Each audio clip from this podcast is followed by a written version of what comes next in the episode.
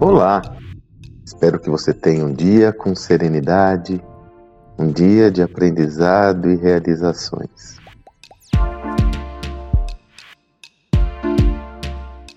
Estou gravando esse áudio no dia 31 de julho.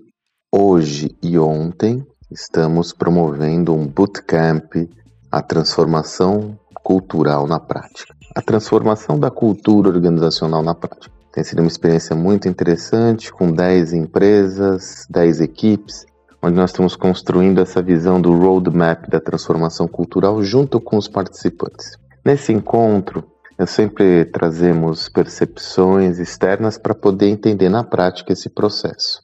E ontem tivemos a presença ilustre, aliás, de Luiz Felipe Massad, que é o líder de RH da Magalu, a Magazine Luiza, que veio trazer para os participantes nesse encontro exclusivo, esclarecer todas as questões sobre o negócio. E me chamou muita atenção uma perspectiva da Magalu que ele trouxe incrível. É, vocês viram, e até comentei sobre isso, fiz um post sobre isso.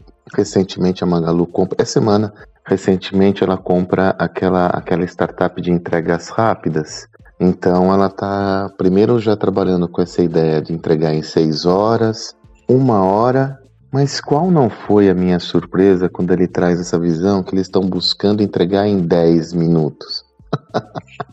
Existe pior, pior não, melhor, né?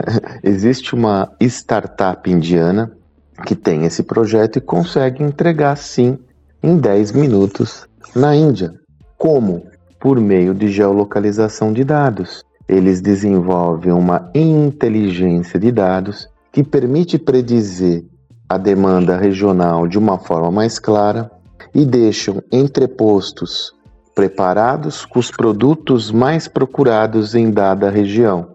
Com isso, eles se aproximam mais ainda à oferta da demanda e acertam uma logística para viabilizar isso de acordo com dados, porque os dados mostram uma previsão maior da demanda. A questão toda é: a organização, ou a Magalu, vai conseguir entregar em 10 minutos num, num país com uma malha complexa com, com o Brasil? Pode ser que sim, pode ser que não, né? Mas aí vem um exercício que eu sempre realizo e já comentei com vocês por aqui.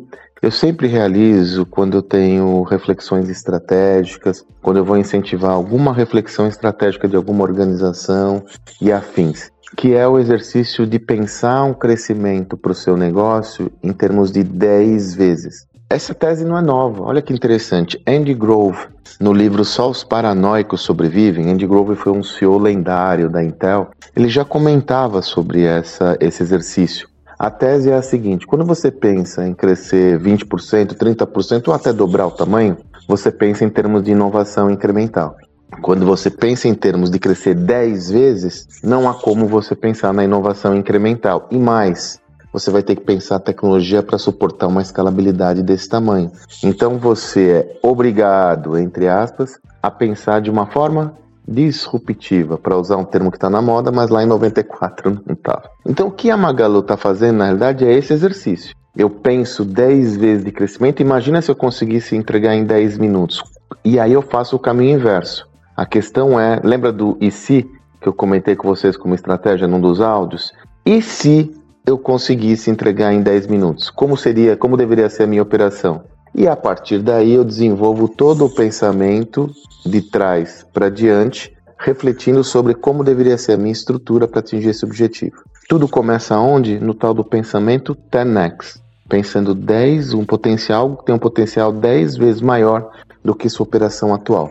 Esse potencial 10 vezes maior pode ser 10 vezes mais vendas, 10 vezes mais lucratividade, 10 vezes mais economia de custo, 10 vezes mais clientes. Você pode usar o enunciado que você desejar. Adoro esse exercício. Então pense em usar uma lógica como essa.